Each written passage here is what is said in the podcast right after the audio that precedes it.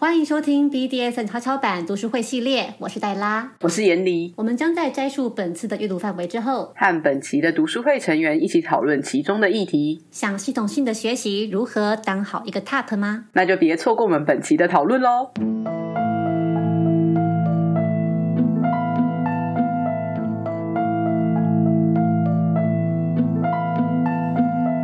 接下来呢，他就是有提到了两个 button 的状态哦。他提到第一个叫做粘人的 button，也就是说，其实我们身为动啊，我们身为 top，我们在情境中有权利表现的残忍、恶劣、有侵略性、气场强大等等的。那同样的，其实 button 在实践中，他们也会进入他们自己的情绪空间里面，而变得稍微幼稚、依赖或是粘人一点。在现实生活里呢，我们可能对于粘人的人会拒于千里之外，会觉得很烦。可是，在 BDSM 里面啊，我们的行事作风通常会有所调整。但即使有所调整，我们内心可能还是会有很强烈的排拒心理。这种时候，书里面给了我们一些可能的解决方法。第一点，你可以去设下一个限制。不要去进入那种可能会让对方产生粘人心理状态的这种情境里。第二点，如果说呢，你没有办法去忍受对方处在那种粘人状态的时候，那种有话不直说啊，然后希望你来猜啊，各种暗示的这种状况的话，你可以坚持要 button，就直接说出他的要求，就不要在那边躲躲闪闪，然后绕来绕去的。如果说你们还是很想要去进行这种。可能会让对方产生依赖心理的情境的话，你们也可以事先约定好，让 button 可以在你需要的时候，因你的要求来切换角色。比方说，你可以约好说，当我说我现在想要跟一个成人对话的时候，我希望你切换角色。虽然这种切换不太容易，但这个其实是值得我们去好好练习、去发展的。而这种东西它也会越练越好。除了粘人之外呢，还有一种讲法叫做黑洞。这种黑洞是一种很没有礼貌的称呼啦。对于 button 来说，那它指的是这个 button 它没有办法给你任何反应，因此你也就不能够去判断现在的情况怎么样。这里不断强调，button 的反应是 top 在判断安全时候的一个很重要的资讯，也是今天 top 那么努力付出他该获得的奖赏。有一句话是讲，就是。这个实践呢是我们的剧场，而 button 的反应就是我们的掌声。所以鼓励 button 呢将真实的感受用具体的动作表现出来。这么做呢不但能够让他更兴奋，也可以提供你的素材，是你接下来可以怎么去回应他。你也可以直接跟对方要求你想要的反应，比方说，如果能够听到你尖叫的话，我会觉得很兴奋呢。这句话其实就回应了我们刚刚讨论的嘛，就是我们在情境里面，就是用这种方式把自己的欲望说出来。其实不仅你可以变得比较兴奋，也可以让对方变得更兴奋的。所以在一开始讨论实践的时候，其实你就可以先问 button，哎，什么样的方法可以让他兴奋，可以让他给出更多的反应？那在实践里面，你也可以不脱离角色，直接在情境里面就告诉 button 说你需要更多的反应。这里作者就给了一个例子哦，Dorsey 他说：“我呢有一次在 party 上面当 top 的时候，在用伞鞭去抽一个我不是很熟的女生，我不知道我可不可以打得更大力，但我又不想要中断情境来问他，尤其旁边也有人在看嘛，所以呢我就想到了一个办法，我就用非常凶狠的语气告诉他说：如果你想要我揍你揍更大力的话，你最好把屁股翘到我打得到的地方。然后呢他就照做了。”我也就照做了啊，超棒的。好，听到这儿呢，你对于这里提到的粘人或是黑洞型的 button 有什么想法呢？什么样的 button 会让你感到排拒、困扰或是丧失兴致？相反的，什么样的 button 会特别吸引你呢？有具体的经验吗？Melody，因为刚在讲粘人的 button 这个部分的时候，其实他有提到解决方法部分嘛，然后其中一个是说，就是如果没办法接受。暗示的话可以坚持到八成说出他的要求。我这边其实稍微有点困惑，是因为我理解中的粘人是有包含就是不喜欢讲明的吗？就就是这这部分是我自己不太确定啦。因为我身为一个八成，我自己觉得我有时候蛮黏的，所以我有时候也会有点害怕自己会不会太黏或者是什么这样子。然后我先讲一下这边的话，就是因为我目前 top，我觉得他的做法我还蛮喜欢的，就是因为我自己也怕我会太黏，他的做法是当我想要黏的时候，我就是直接说出来，然后他就会回应我说，那我现在是可以黏或是不可以黏。所以我觉得这样其实双方的感觉都蛮好的，可以很明确知道说，哦，那我现在是可以这样做或不能这样做，然后他也不会觉得不舒服或什么这样。还有一个是什么黑洞型的 button 哦，这一部分的话，我自己之前在我为数极少的 top 经验中，我之前曾经有过是跟一对方做 SP，然后。就是我那时候看不太出来他的反应，以为没反应是不是要我再大力一点？就那时候很不称职，就是非常经这经验太少了，就不小心变得大力了。然后后来才发现，哦，原来其实不是他，他蛮痛的。但我们事后有沟通啦，所以我觉得那个有时候可能就是可能在事前、事中、之后都要想办法。就是我觉得他的书里面提到的那个做法，我觉得真的超赞。我自己就是身为一个八成，我就如果有人这样跟我说，就是我马上就屁股翘到不行。就如果我真的想要更大力的话，对，然后会很兴奋，所以我觉得这个做法蛮好的。然后其他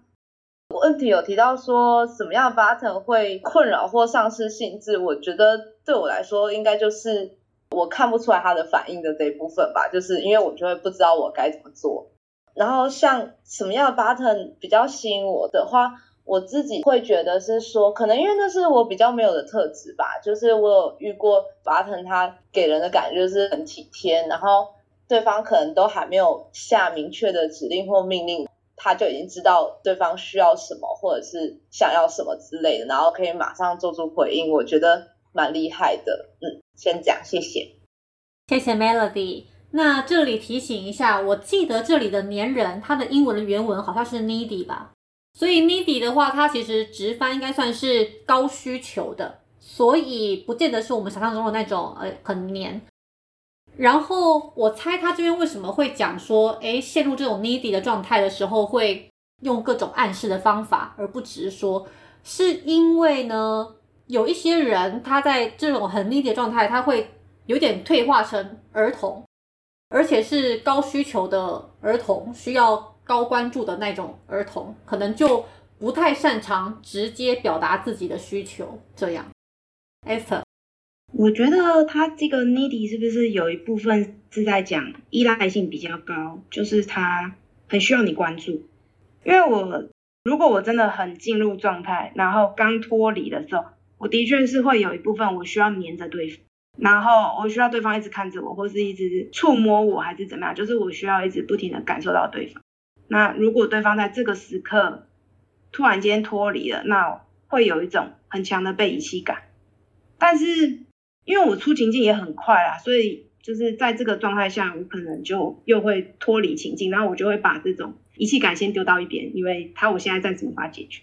然后如果是我去回想自己当 button 的经验的话。我如果在高强度实践结束之后，我确实有可能会成为那个我没有办法说出自己的需求的那种状态，会有一点有点傲娇吗？就是那种状态有点像是我需要感受到你爱我，那怎么样叫做爱呢？就是我不说你也会来爱我啊，如果我说了你才来爱我，那这就是我要来的温柔，就不是我要的这样子。所以如果今天对方时间结束之后，他没有要来关照我的意思，他就径自离开。我也不会去开口说我需要你的关照，因为我如果说了，对方才来关照我，这个关照我也不要啊。但我就是可能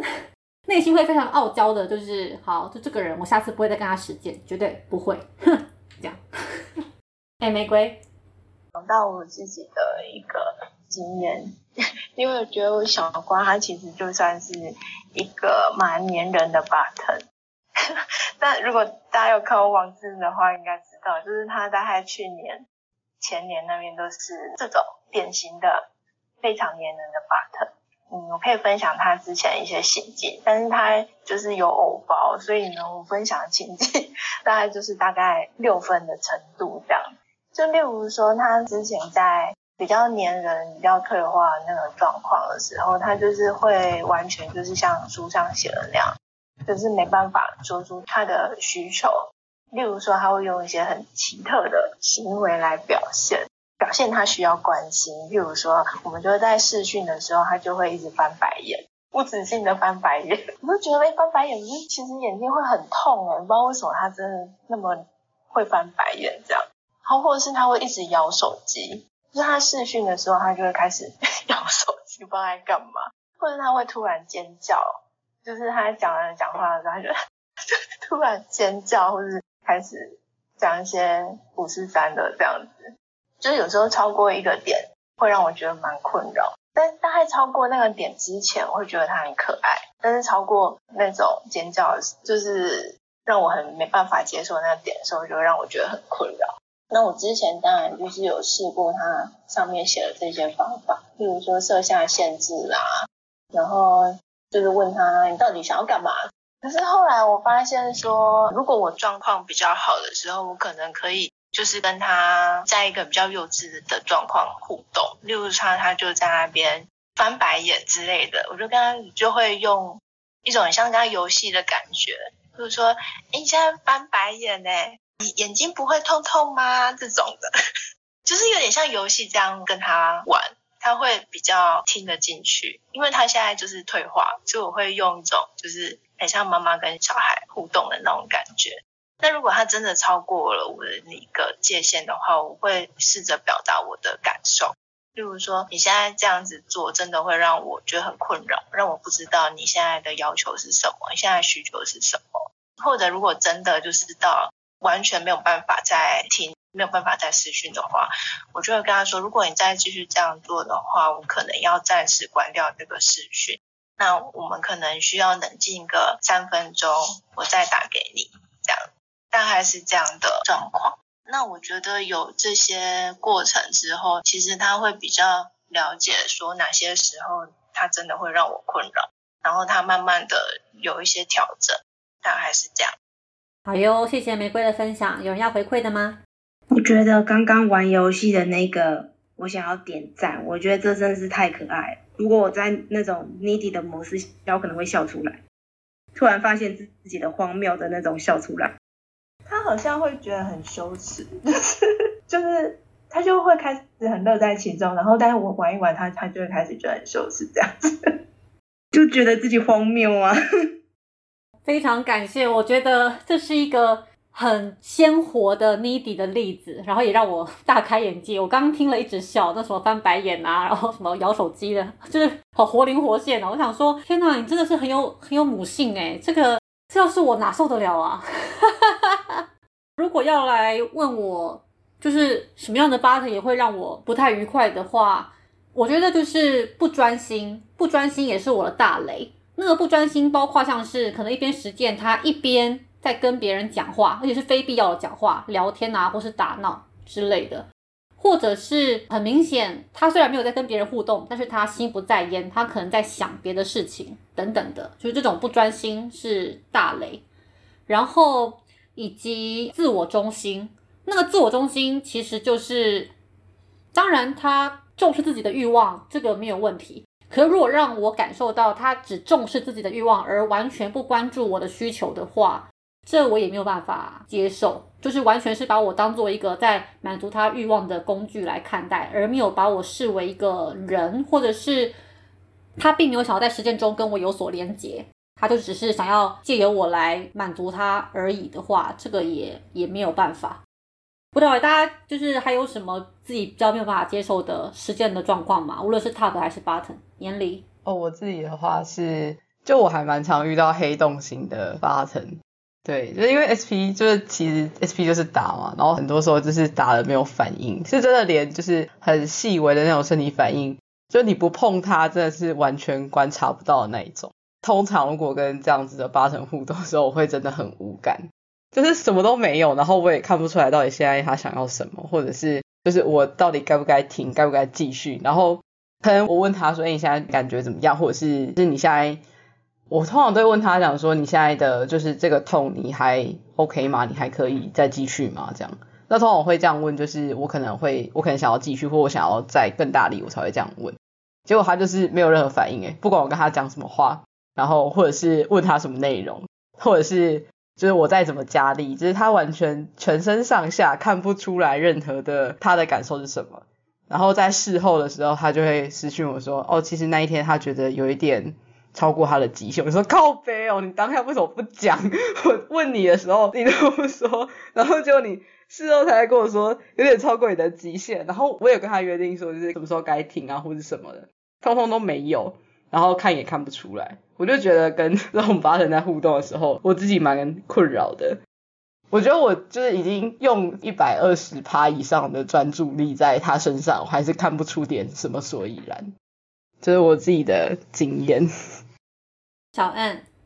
我觉得我也很讨厌这种八成，我也有遇过几个非常黑洞型的，就是完全没有任何反应。我还有遇过一个，他就只有在射箭的那瞬间会发出，就这样子而已，然后就没有任何其他反应，就是不管。在对他做任何事情，他都是完全像一滩死水，这种真的会让人觉得很不开心，而且会很容易让 Top 做过头，尤其是在疼痛的项目的时候，我就觉得，那你没有叫啊，我就可以再继续啊，我就可以再用力一点啊，然后而且会让人觉得很不愉悦，非常的不愉快，这是我蛮不喜欢的一个类型，然后。还有一种是他逾越了我们目前关系的界限的，我觉得这其实是一种，也是一种 needy 的反应。那不知道他有没有自觉，但是有些人他会在他 needy 的状态之下去逾越他本来应有的界限。我觉得这就非常的就好。我承认我就是对人不对事，就是 如果说今天这个人他。跟我没有在关系里面，或者是我并没有打算要接受他到这样子的程度的话，那他只要稍微逾越一点界限，然后我就会觉得这件事情让我感觉非常不舒服，或者是我们明明没有关系，然后他却使用了关系中的人的说话方式对我讲话，或者是讲一些非常不恰当的词语，是会让我觉得非常非常的不舒服，我会觉得我自己的界限被侵犯了。但如果说，对方是我喜欢的对象，或者是我们已经在关系里面了。那基本上他再怎么样黏人，我觉得我好像都会没有止境的去宠溺他。我在想，这我在想，这是不是也是我一个缺点？就是之前在建立关系的时候，后来状况不是很好，我也在思考说，是不是因为我这种毫无止境的宠溺行为，导致于关系出现了一些不平衡的状态。小恩说的蛮好的哦，就是其实。这真的也是很看不同的对象啦，就是有些对象，我们的包容的界限就会稍微比较宽广一点。还有没有人想要回馈的？Esther，我觉得除了不同的对象，还有一点就是那对象白不白目吧，就是他有没有意识到现在在泥底，或者他事后能不能知道自己在泥底，然后自己被包容。前阵子有看到算情侣吵架吗？先不要定义成情侣好，就是两个伴侣的状态下。然后他们在互动的过程中有一些摩擦吧，Top 方就感觉自己的态度不是很好，之后就发文说很感谢巴腾方在那个当下给了他一些包容，然后也谢谢巴腾方在他受伤的情况下还能去关照 Top 方的感受。我觉得这种情况下就会让关照人的那一方可以感受到说，其实被关照的那个人他是有意识到这件事情的。之后，因为被关照人有意识到这件事情，这个状况我觉得也是会改善的，至少他不会往更严重的情况去发展，所以好像就也不会到说超过某种界限吧，不是很确定吧。哦，我觉得 Esther 这个讲法倒是蛮好提醒诶，就是可能我们对于对方的 needy 的包容，也会取决于对方脱离这个。黏人状态之后，他怎么看待我们的这种包容？是把它视为理所当然呢，还是他有心存感激跟感谢？这个其实也会蛮有影响的。好，我们就继续往下喽。接下来书里面就提到了，其实，在实践里面呢，有一些行为啊是要额外征求对方的同意的。实践的时候，有一种状况很容易会发生争执，就是。可能在某个项目上面，有一方认为这个是很理所当然的，但另外一方却认为你应该要在做之前要特别征求我的同意才对。这些行为其实可能包含以下的这些项目。第一个是性啊，各种形式的性行为其实都是需要事先得到特别的同意的。那即使都同意，也要先去确认是哪一种性行为，因为性行为的范围可以很广嘛，就是口交、肛交、阴道交等等的，就是各种各样的性行为，可能都需要经过更细致的讨论。第二个是伤痕，就是留下痕迹，即便呢只是暂时性的伤痕，例如像是淤青啦，或是红肿等等的，对某些人来说也可能会造成一些不方便。或是像我们进行神符，也都会知道说，哎，有些人就是会留下神痕，如果是有掉的话，甚至可能会有到神淤的程度，会有留下那个绳子形状的淤青，那这个会留到更久。所以可能就是要先确认说什么季节，然后对方会穿什么衣服，那在衣服遮不到的地方可不可以有痕迹，那遮得到的可不可以有，都要更细腻的去确认。而且每个人在相同的工具、相同的力道之下，其实皮肤也是会有不同的反应的。另外呢，暂时性的一些磕痕或是穿孔，也有可能会留下比原先预期更长久的伤痕。因为每个人体质可能不太一样，好，它的这种暂时性，比方说像是无墨刺青啦等等的，那它的这个刺青可以它身上停留多久，这也很看每个人的体质，其实会不太一样。再来是疼痛哦。有一个观念就是，很多人会误以为只要是巴腾就一定喜欢疼痛啊，这绝对是错误的。巴腾并非一定喜欢疼痛，对很多人来说，对于疼痛的喜好呢，是经过后天慢慢培养而出来的，而不是先天喜欢的。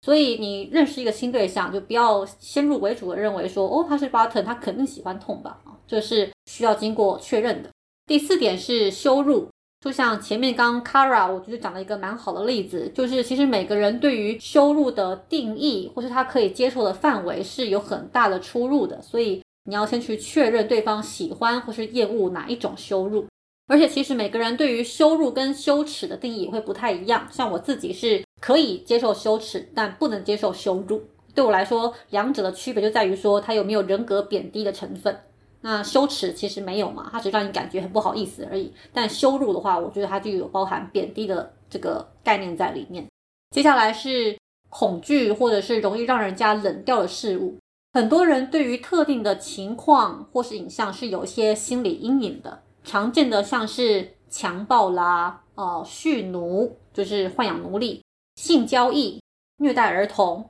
纳粹等等。这些元素呢，都很有可能让他们特别的不舒服，所以说是没有办法接受在实践里面掺杂这样的主题的。另外，有些人可能哎，对于那种针啊、火、电极、血液等等的，他是怀有恐惧的。可是他未必想到说，哦，原来我们实践里面有可能会出现这样子的情况。比方说，有些人可能根本就不知道 BDSN 有所谓的啊 needle play 嘛，就是针的玩法。他如果印象都停留在就是 BDSN 就是打打绑绑。那当对方拿出针的时候，他可能就会觉得“我靠，为何这样？”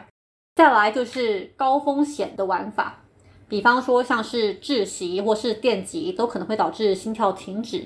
跟枪支、飙车、高楼、阳台等等的客观危险因素有关的，也可能会造成悲剧的意外。我有点不太理解为什么实践里面会有枪支跟飙车。然后这里还提到了社交的风险啊，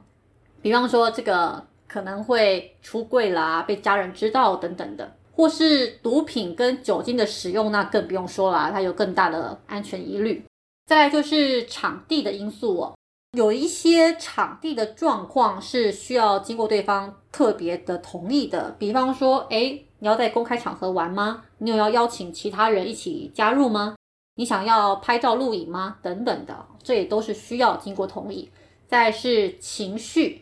有一些情境呢是容易引发强烈的情绪的，比方说，你我如果要创造一个情境，会让对方感觉到抛弃、背叛、严重的羞辱、愤怒等等的这种情境，要玩之前也是需要经过特别同意。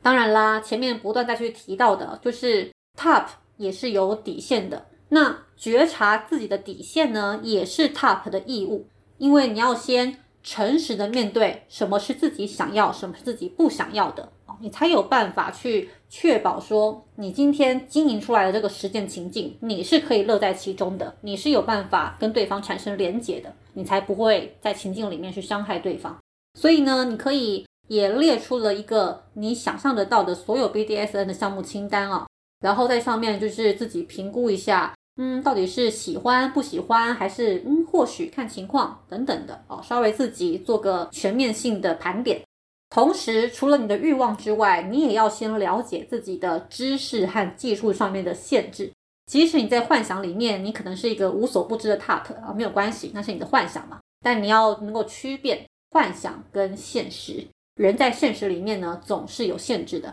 最后就是要注重你自己的需求，所以你要在实践里面去安排可以满足自己需求的情境，而且先和你的 button 商量好。button 在进入情境的时候呢，可能没有办法主动的去满足你的需求，因为它处在一个比较被动的位置。但通常他们是擅长听令行事的。好，这里的问题就是，那你有想过你的底线和需求是什么吗？有没有发生过被触碰到底线或是需求不被满足的情况？怎么发生的？那要怎么避免再次发生呢？